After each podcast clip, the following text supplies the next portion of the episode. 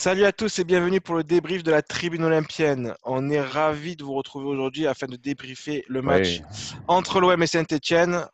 Défaite malheureusement 2-0 de nos Olympiens. Ah on va essayer de comprendre les raisons de cette défaite et puis on essaiera de se projeter aussi un petit peu sur le prochain match contre le dimanche.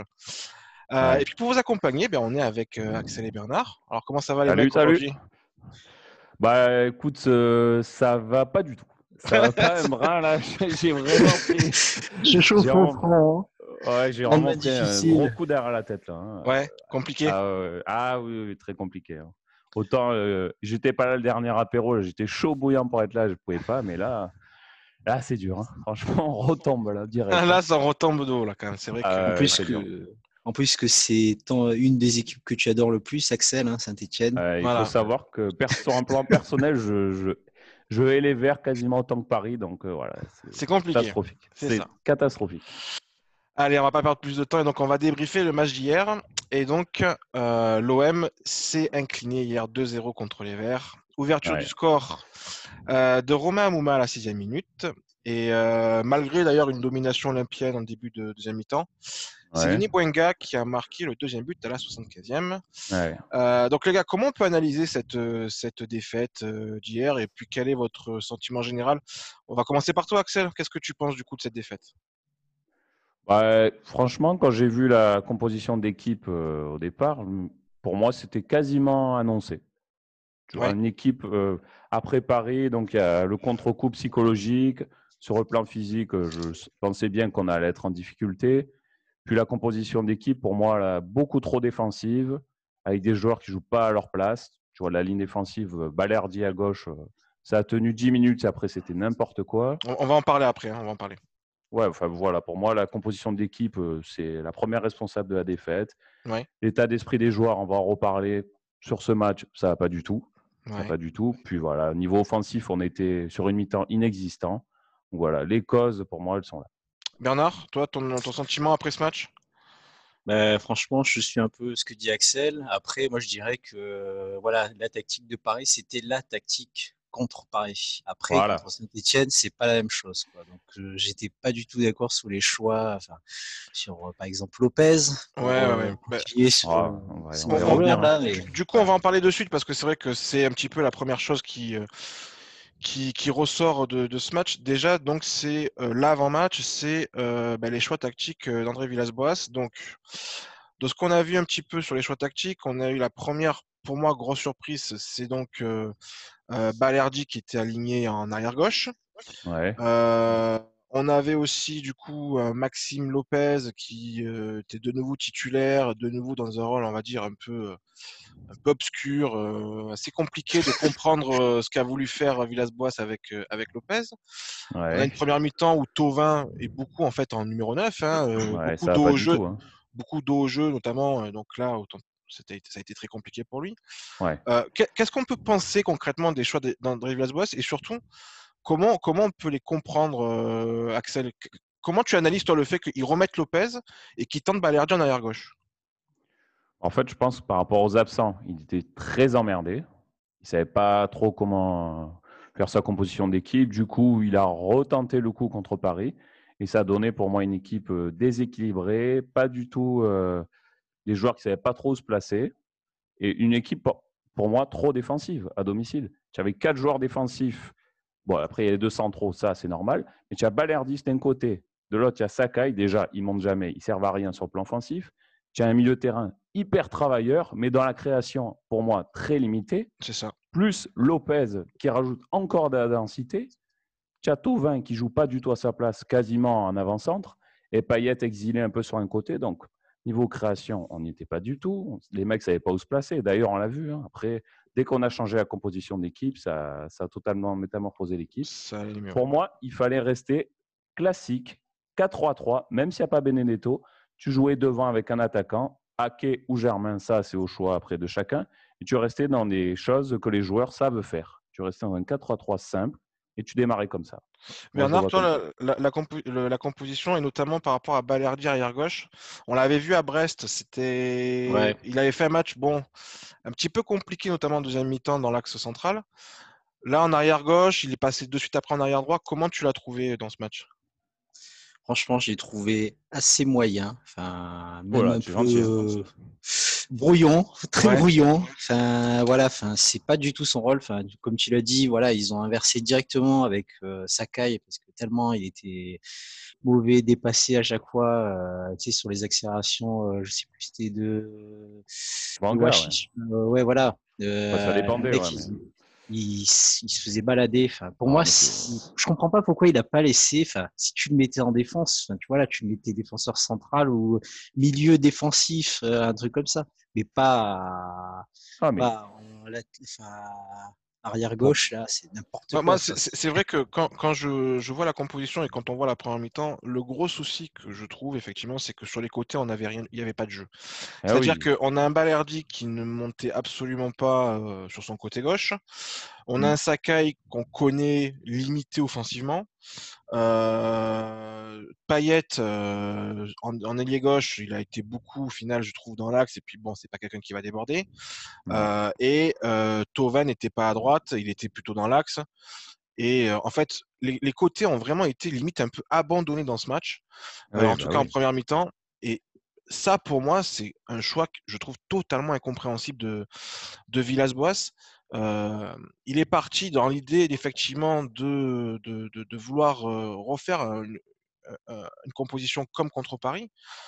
Mais mmh. en fait, en face, c'était pas Paris, quoi. C'était Saint-Etienne à, la, à, la, maison. Alors, bon, même si le côté à la maison en ce moment, c'est. Oui, il n'y a pas trop de notions. On, va, on va, atténuer ça, mais malgré tout, Saint-Etienne, qui a fait un match sérieux d'ailleurs, hein, et puis très, très cohérent dans leur, dans leur tactique, euh, je pense d'ailleurs Saint-Etienne a, je pense, a été surpris un petit peu de la première mi-temps de, l'OM, ce qu'on proposait, c'est-à-dire pas grand-chose. Euh, comme tu l'as dit, Axel, un milieu très travailleur chez nous, bon, qui est notre milieu titulaire, hein, mais, c'est vrai que dans cette composition-là, avec pas beaucoup de solutions sur les côtés, ça devient tout de suite très stérile. Et c'est personne sur les côtés, personne sur les côtés, personne devant, et que tu as ce milieu travailleur, de suite, c'est un peu le désert. Hein, c'est ça. Pour la création. Hein. Tova en numéro 9, enfin, pour moi, c'est une aberration.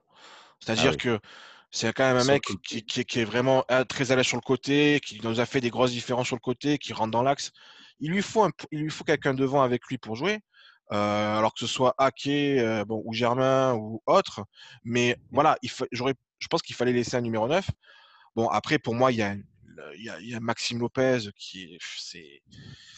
Ah, c'est. On est, on est, on est devenu, là, on est passé, on est passé au stade du catastrophique pour Maxime Lopez. C'est-à-dire qu'il bah que ne sert strictement à rien. Voilà, ça, il fait juste le nombre. Euh, il fait des passes uniquement en retrait, comme nous avait dit Bernard, notamment l'apéro précédent, que des passes en retrait, jamais une passe vers l'avant, jamais un bon choix. C'est cataclysmique le, le, le, match de Lopez, concrètement. Après, voilà, Lopez en numéro 9, euh, enfin, faux numéro 9. Déjà qu'à la base, il est moyen, il n'est pas en confiance, tout ce que tu veux. Alors, si tu le mets à ce poste-là, c'est impossible pour lui. Hein. C'est très compliqué. C'est très compliqué. mais il y avait une, il y avait une occasion de but, là, je sais plus, euh, en première mi-temps. Le mec, au lieu de tenter de marquer le but, il fait la passe à Tovin, quoi. Et en plus, il fait la passe, il fait la passe au gardien. Enfin, c'est pas, un attaquant, c'est un attaquant. Ouais, mais quand même, tu tentes, quoi. Tu, enfin, je sais pas, enfin, tu. Mais après, là, on, on, connaît, on connaît aussi la frappe de balle de, Lopez qui est, qui est digne d'un poussin de 8 ans. Donc, euh, c'est sûr que. oui, oui. C'est sûr que, voilà, on, c'est compliqué. Voilà, je pense que Maxime Lopez, de toute façon, son avenir à l'OM, c'est très, très compliqué. Et, euh, et, voilà. On va, on va revenir simplement sur, sur le premier but qu'on a encaissé. Donc, un premier but qu'on a encaissé très rapidement à la sixième minute de jeu. Euh, qui est responsable, selon vous, sur ce but?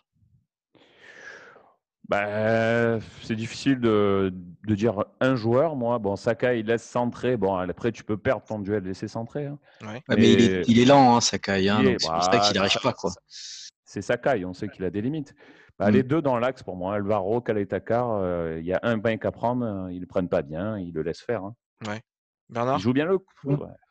Pour moi, je dirais c'est euh, Kaletakar parce que, il est en avance hein, quand on revoit le, du but et il se fait, mais euh, tu sais, il regarde même pas où, vers où il va le ballon. Et en fait, à Mouma, il arrive en pleine vitesse et il le reprend direct, quoi, du plat du pied, but. Ouais, je suis assez d'accord. C'est plutôt lui sur euh, cette action. Enfin, après, je sais pas, il y a aussi euh, sur le deuxième but, c'est exactement le même scénario, quoi.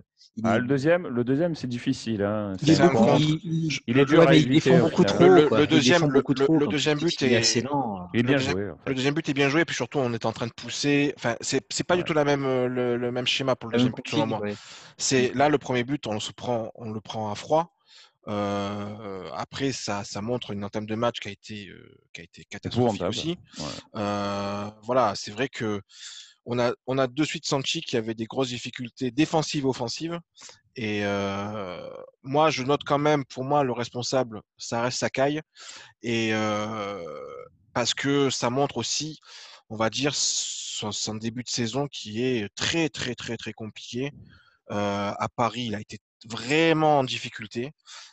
Hier, je hier, je l'ai trouvé, ouais. hier, je l'ai trouvé aussi très, très en difficulté. Enfin, on a le Sakai qu'on a connu, euh, d'ailleurs, qui avait été élu Olympien, du, Olympien de l'année. Euh, ouais, il y a deux, trois ans. Ouais. Enfin, il n'existe plus. C'est terminé. C'est là, on est passé à un, à un joueur de, un joueur de, vraiment fin fond de Ligue 1. Enfin, c'est c'est vraiment, on est. Bah, de toute façon, si Abou Nassar, il est, il est remplaçant. Voilà, hein, clairement. C'est sûr. Hein. Ah, D'ailleurs, pourquoi, le... il a pas mis... pourquoi il n'a pas mis Sarr dès le début du match enfin... ah, Mais Sarr, il n'était pas prêt. Ouais, ouais. Sarr, moi, je... il disait qu'il n'était pas prêt. Il a eu le coronavirus, il s'en ressent encore. Il ne s'est pas beaucoup oui. entraîné. Il n'était pas prêt. Hein. Bah, D'ailleurs, on, va, sinon... on va parler des changements à la mi-temps. Donc, les changements ouais. à la mi-temps, c'est Balerdi et, euh, et, Lopez qui sortent. Hein. Et donc, c'est euh, Bounassar qui rentre en arrière droit. Et on a Marla qui rentre en numéro 9.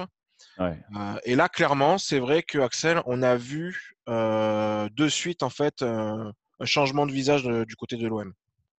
Bah, c'est exactement les changements que j'aurais fait, pour te dire. Hein. Je voulais ces deux joueurs, je les ai eus. Le problème, c'est qu'on les a eus 45 minutes trop tard. Euh, on, on, a eu du gaz pendant un quart d'heure. On a poussé, on aurait dû marquer hein, si on n'avait pas été aussi maladroit. Après, derrière, on, les, les 20 dernières minutes, on ne pouvait plus. Je pense mentalement, physiquement, ils étaient rincés et on... il n'y avait pas la possibilité de revenir après. C'est après, c'était fini.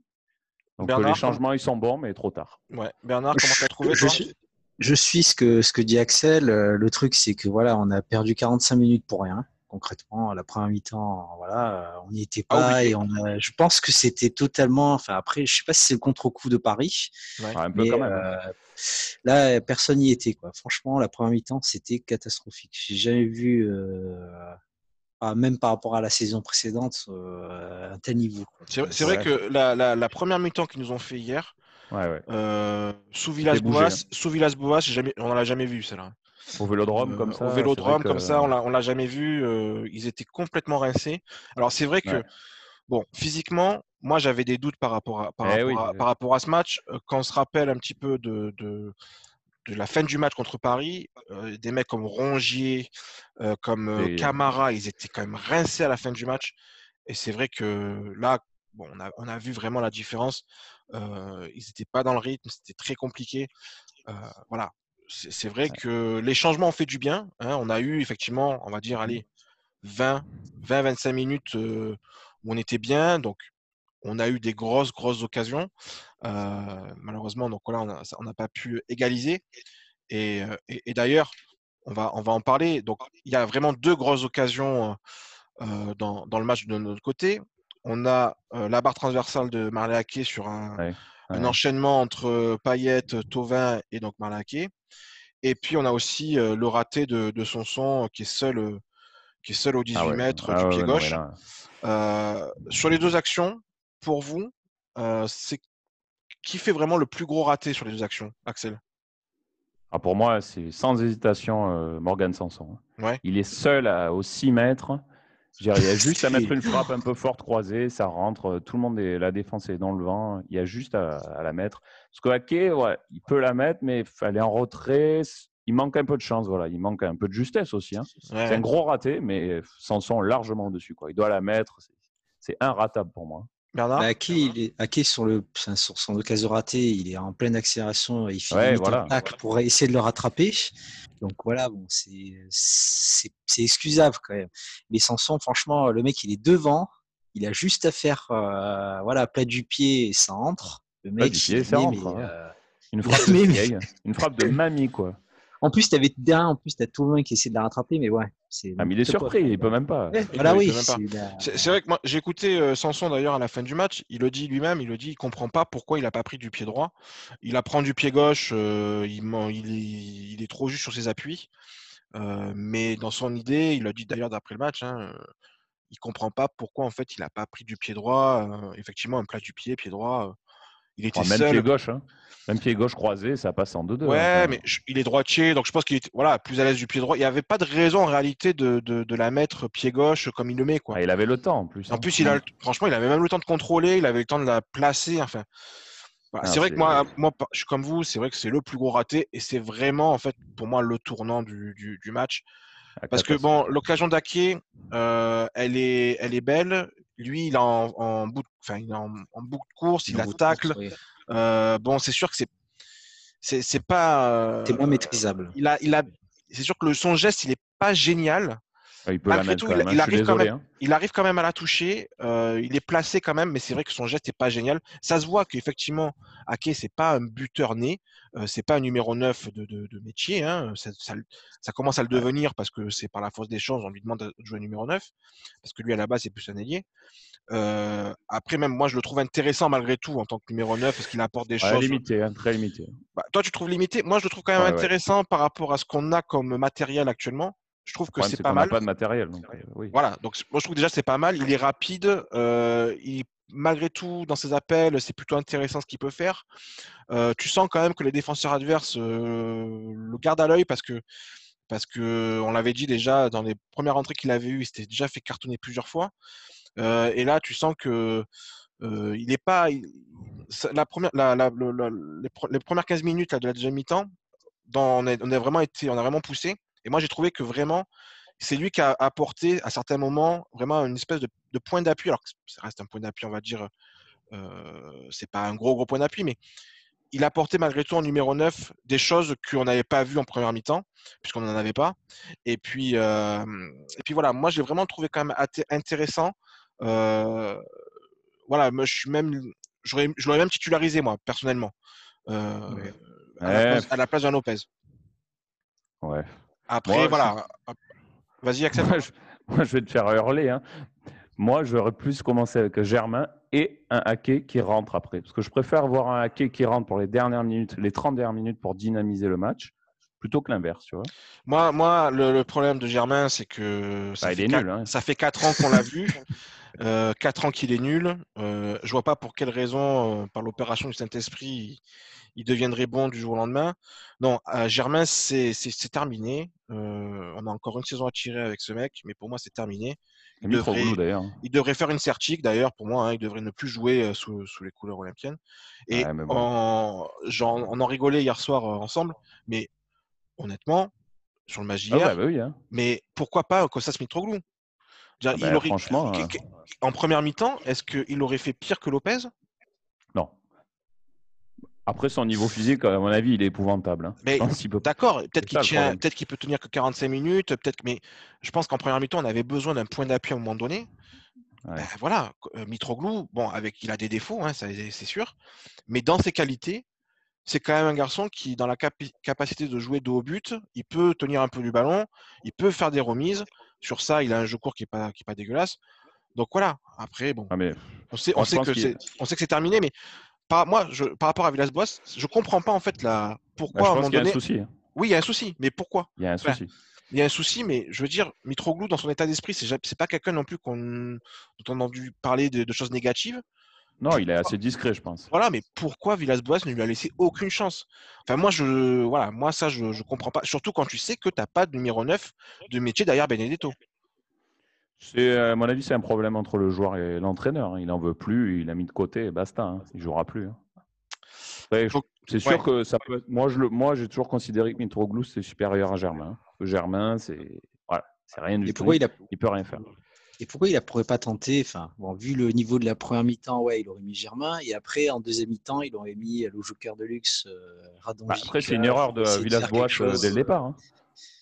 Pourquoi il n'a pas tenté Radonjic? Voilà. Moi, c'est ça que je me pose. Ah, il y a des questions à se poser. Il y a des questions à poser. C'est-à-dire que moi, par exemple, Radonjic, je le mets à la place de, de Germain lorsqu'il remplace Sanson. Je vois pas pourquoi Germain rentre dans ce match et je mettrais plutôt un, Radonic. Euh, ouais, avec Payet plus devant, tu veux Mais bien sûr, voilà. On remet, on remet Payet dans, on remet Payet dans l'axe, on laisse, on met Radonic sur côté gauche.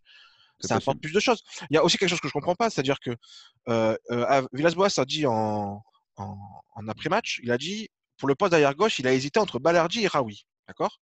Euh, Donc Balerdi sort, ok. Et à un moment donné, donc on fait un changement pour avoir un nouveau arrière gauche. Et il met pas Raoui, il met Rokia. Ben ouais. Et l'entrée de Rokia, d'ailleurs, elle n'est pas non plus dégueulasse. Ouais, il est, il est léger. Hein. Il est léger, d'accord. Non, mais il est, léger. Mais est-ce qu'il est, est-ce qu'il est pas comme un peu mieux que Balardi, arrière gauche? Ah, mais il est beaucoup mieux que Balardi. Hein. Mais c'est ça. Bon, ça offensivement, il est pas trop mal. C'est incompréhensible, ça. C'est incompréhensible ah, ce choix-là. Moi, j'ai pas compris. Hein. Balerdi sur le côté, j'ai pas compris. De toute façon, c'était mieux Rokia, c'était limite mieux Raoui. Mais en plus, ben, Rokia, apparemment, c'était terminé. Et puis finalement, là, il le fait rentrer. Pourquoi tu fais pas rentrer plutôt Raoui en arrière gauche qui au final, euh, c'est quand même un mec qui peut t'apporter offensivement. Enfin, je sais pas. Je... Le match hier de Villas-Boas, pour moi, c'est. Euh, c'est mauvais match. Très, très mauvais C'est un très, très, très mauvais match. Il s'est complètement loupé. Ouais, Il veut pas ah préparer la. Hein, c'est catastrophique là. Il veut pas préparer l'effectif pour euh, jeudi ça entre guillemets la Ligue des Champions pour, pour les laisser avoir du temps de jeu, vu qu'on a pas fait énormément de matchs. Tu vas, là, il va, là, il va, il va loin s'il commence à anticiper, euh, anticiper ce genre de choses. Je pense que là, si, si, tu vas là, que tu mets Balerdi sur un côté, pour moi, le mec, euh, mentalement, tu l'enterres un peu, tu vois. Avec un mm. match comme ça, il prend un coup, le mec. Hein. Déjà que il ne doit pas non plus être à fond, tu vois, mentalement. Là, tu l'enterres. Hein. il a fait un match catastrophique. Il est sorti à la mi-temps, changé de côté au beau milieu du match catastrophe. Quoi. On va, on va faire un petit top et flop, les mecs, pour voir un petit peu qu'est-ce qu'on ben qu'on retient comme, euh, comme bonne prestation. Alors, on va essayer de faire un top 3, hein, des bonnes prestations euh, malgré tout. Euh, Bernard, qui tu, qui tu vois en top 3, Bernard? De bonnes prestations? Ouais, de, de mecs vraiment, allez, que, on va dire ça va, c'était correct. Bonne prestation, mais. Tiré par les cheveux, ouais, je dirais euh, Tauvin. Ouais. ouais. À euh, Ronger, même s'il n'était pas à son niveau habituel, mais voilà, c'était quand même assez pas mal. Et franchement, c'est tout ce que je dirais. quoi. C'est compliqué de mettre euh, plus que ça. Axel, qu'est-ce que tu mets? Moi, je, ouais, je citerai aussi Rongier, pour pas trop mal au milieu, voilà, dans, dans son style. Hein, il, garde un niveau constant, on va dire. J'ai vu une bonne entrée quand même de Bounassar qui sera bien meilleur que, que ce qu'il y a avant. Hein. Ça, c'était pas trop mal son entrée, j'ai mmh bien aimé. Et bon, dans état d'esprit correct, euh, on va dire euh, calé car même si bon, sur le premier but, c'est pas terrible. Euh, Après, moi, pour moi, c'est le désert. Hein, Alors, moi, à mon niveau, je vais mettre Florian malgré tout en top dans ce match. Mmh. Le peu d'action qu'on a eu, il était à chaque fois dedans. Ouais, mais euh, beaucoup, ben, beaucoup, de mauvais choix, mais après, euh, son poste fait qu'aussi, euh, il, est amené à faire des mauvais choix, comme il est amené à faire des bons choix. Moi, voilà, je l'ai trouvé, je trouvé quand même intéressant sur certains trucs. faut pas oublier que voilà, la première mi-temps, on lui demande à jouer un poste qui n'est pas le sien. Ensuite, en ailier droit, il a, voilà, je, l'ai trouvé quand même dans le, dans le match, dans, le, dans un peu le désert effectivement qu'il y a eu dans ce match. Je le laisse quand même un petit peu au, en, dehors de tout ça, je trouve quand même que voilà, heureusement qu'il est là et que et que qu'il a fait vraiment voilà un, match on va dire correct. Et après les deux autres tops, ben, c'est en fait les deux les deux joueurs qui sont rentrés à la mi-temps. Euh, effectivement, je suis d'accord avec toi Axel parce que ben, c'était mieux. Hein. offensivement, on voit quand même qu'il apporte des choses et puis voilà, même si bon, il a eu du mal hein, sur les replis défensifs. Euh, on voyait qu'il n'avait pas la caisse, mais, mais, mais bon, voilà, il a offensivement, il a quand même fait des choses. Et puis je mets Marley Ake parce que voilà, je trouve qu'il a, il a quand même eu une grosse occasion. Voilà, il faut quand même l'avoir. Hein, c'est toujours mieux que Lopez. Et puis, euh, et puis bon, il la met pas. C'est ça, c'est, pour moi, c'est plus un manque de chance euh, qu'un manque de talent euh, sur cette action. parce que l'appel est bon, il se positionne bien. Après, voilà, il est un peu, un peu court, mais voilà. Malgré tout, je, je le mets quand même dans mes tops. Et au niveau des flops, du coup, Axel, qui tu mets? Alors moi, le premier flop, pour moi, en top, top flop, c'est Villas-Boas. Ouais par rapport à son schéma tactique, sa préparation d'avant-match, l'état d'esprit des joueurs. Euh, fin de série contre Saint-Etienne, on n'avait pas perdu chez nous depuis 40 ans. Ça, c'est M. Villas-Boas. Donc, pour moi, c'est le flop absolu Villas-Boas ce soir. Je n'avais jamais vu un tel niveau de flop pour lui.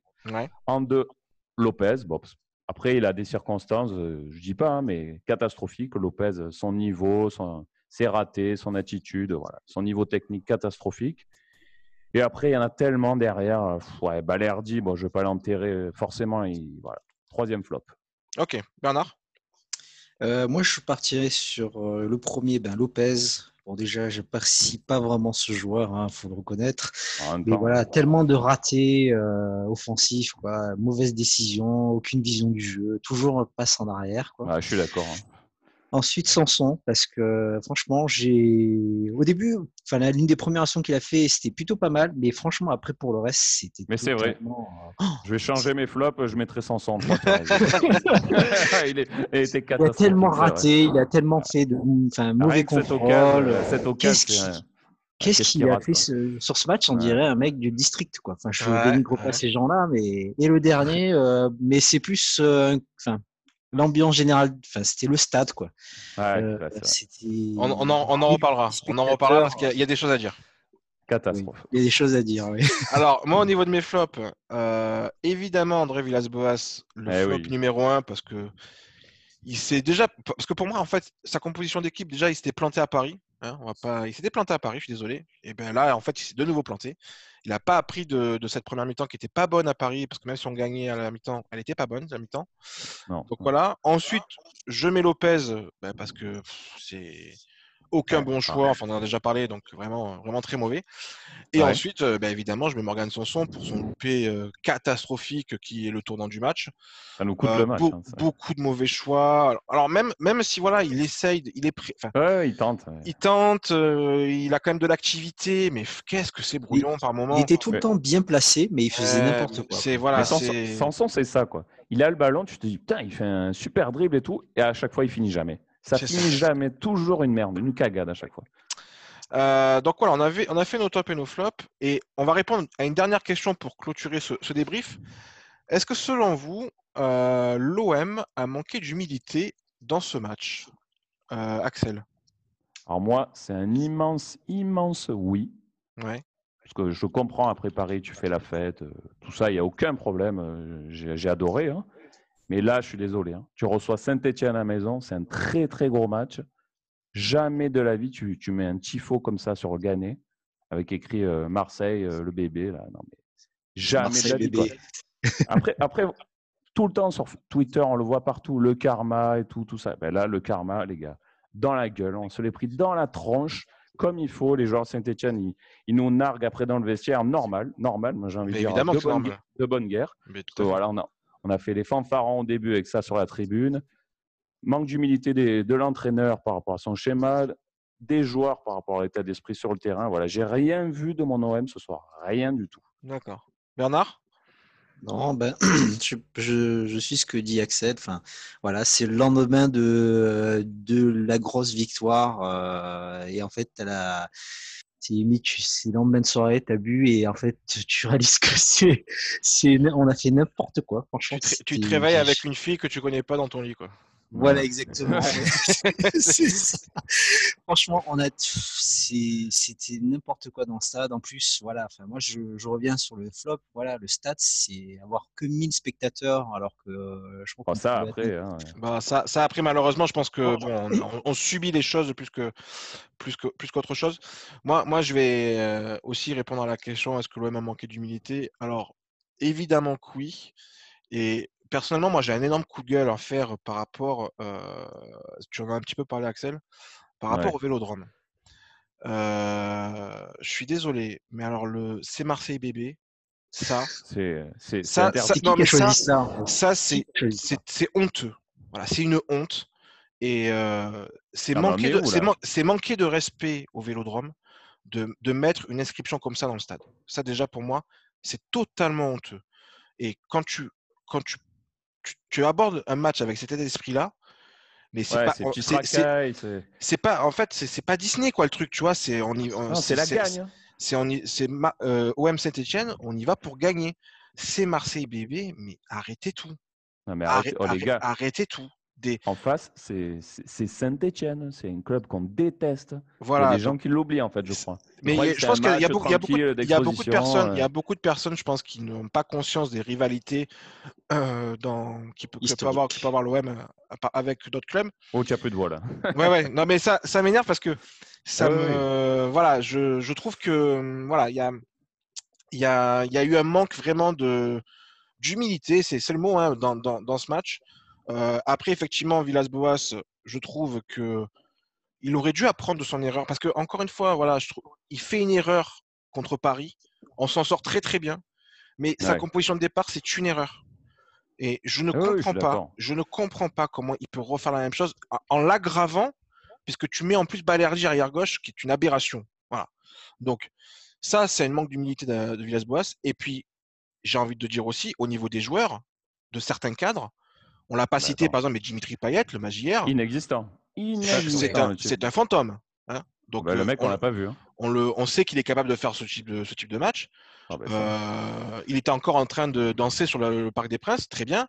Mais c'est terminé maintenant, le parc. Il faut, faut, passer à autre chose. Après, il faut dire un truc l'OM, les gars, l'OM, c'est pas Bordeaux on n'est pas content de gagner à Paris. Euh, c'est bien, on a gagné. Mais les gars, il y, a un match tous les trois jours. là. Mais c'est voilà, exactement ça. pas Bordeaux, l'OM. Ils nous ont fait ça. C'est-à-dire qu'ils nous ils se sont comportés comme si on était Bordeaux.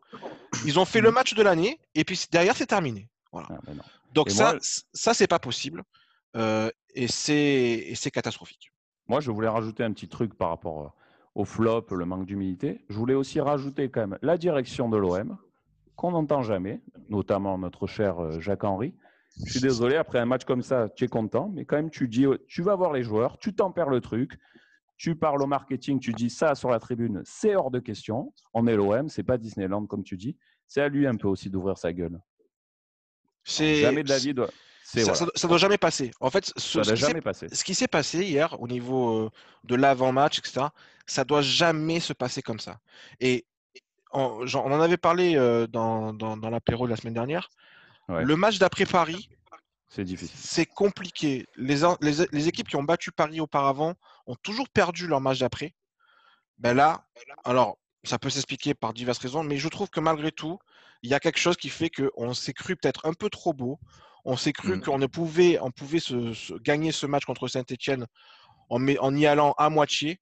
Je suis désolé, aujourd'hui, on n'a pas une marge énorme contre nos adversaires, c'est pas vrai. On n'a aucune marge, on n'a pas de marge. On a quasiment aucune marge. Euh, et voilà, on peut pas y aller, euh, on peut pas y aller comme ça. Euh, en, c'est Marseille bébé. Non mais rien que ça, ça me, ça me, voilà, je comprends pas. L'année dernière, on a fait preuve d'humilité à chaque match, de rigueur, de sens tactique à tous les matchs, d'agressivité. Là, on est tous ces ingrédients-là, ils ont été absents, mais tout le match, quoi, inexistant, quoi, méconnaissable mmh. l'équipe. Ouais, on était attentistes et tout. Là, on vient de perdre trois points, hein, franchement. Exactement, euh, exactement. C'était trois points alors que c'était. Enfin, je dis, je dis pas que Saint-Etienne est nul, mais euh, voilà, c'était quand même largement notre portée. Saint-Etienne, ils ont fait le match qu'il fallait. Mentalement impliqué, physiquement présent. Voilà, ils n'ont pas fait un match de fou non plus. Hein. C'était juste euh, à fond. On va juste prendre deux minutes pour juste parler du prochain match. Du coup, qu'est-ce qu'on attend du prochain match? Au niveau de l'état d'esprit, on, on, attend du changement, Axel. Moi, c'est l'état d'esprit. il faut qu'il soit retrouvé physiquement de l'engagement, une tactique claire, le 4-3-3 euh, immuable qu'on connaît. Voilà, le retour de Benedetto. Qui devrait, j'espère, faire du bien quand même. Donc voilà, moi j'attends vraiment une victoire euh, indispensable. Hein. Bernard? Pareil, euh, obligatoire la victoire parce que voilà, Lille c'est quand même un prétendant hein, pour les places en Ligue des Champions. Donc ah bah oui, il faut absolument gagner face à. Moi, je, je veux pas entendre parler du physique là. Hein. je, j'en ai rien à cirer qu'on ait joué dans la semaine. Là, il faut gagner dimanche. Hein. Oui, non, mais c'est, primordial. C'est primordial pour être euh, de nouveau en Ligue des Champions. Si, on veut, si on veut que la victoire de Paris soit quelque chose de positif, il faut absolument gagner le match contre Lille. Parce que si on, sort de, si on sort de deux défaites après le match de Paris, c'est euh, le début de saison. Le début de. Voilà, exactement. Ça sera un épiphénomène et le début de saison qui devait être bon, au final, ne sera pas très bon. Donc voilà, mais c'est vrai que dans, l'état d'esprit, il va falloir montrer quelque chose. Et puis en face, ça sera Lille. Euh, c'est pas, c'est pas la petite équipe du coin non plus. Donc, ah. euh, donc voilà, il va falloir, il va falloir mettre les ingrédients et on attend Villas-Boas dans sa composition d'équipe. Et, les cadres, hein. et, les, cadres notamment, il va falloir un petit peu il va, falloir vous sortir les doigts un peu. Hein. on va dire ça comme ça. Euh, Payet, c'est bien de défendre contre Paris, mais on ne t'attend pas là. quoi. Hein. C'est plus devant qu'on t'attend. Hein. C'est ça, exactement. Bon, en tout cas, merci les mecs. C'était un débrief, euh, on va dire, un petit peu costaud. Mais bon, je pense qu'il fallait, il fallait le faire parce que parce qu'on avait des choses à dire par rapport à ça. On se retrouve euh, lundi pour, pour l'apéro classique après, après le, match contre Lille. Et puis, et puis voilà, on se dit bon week-end à tout le monde. Allez, ciao les mecs. Il n'y a, qu'un seul club de légende, il hein, ne faut quand même pas l'oublier. Hein. Allez l'OM. Allez l'OM. Voilà. Ciao à tous. ciao. les mecs. Ciao, ciao, ciao.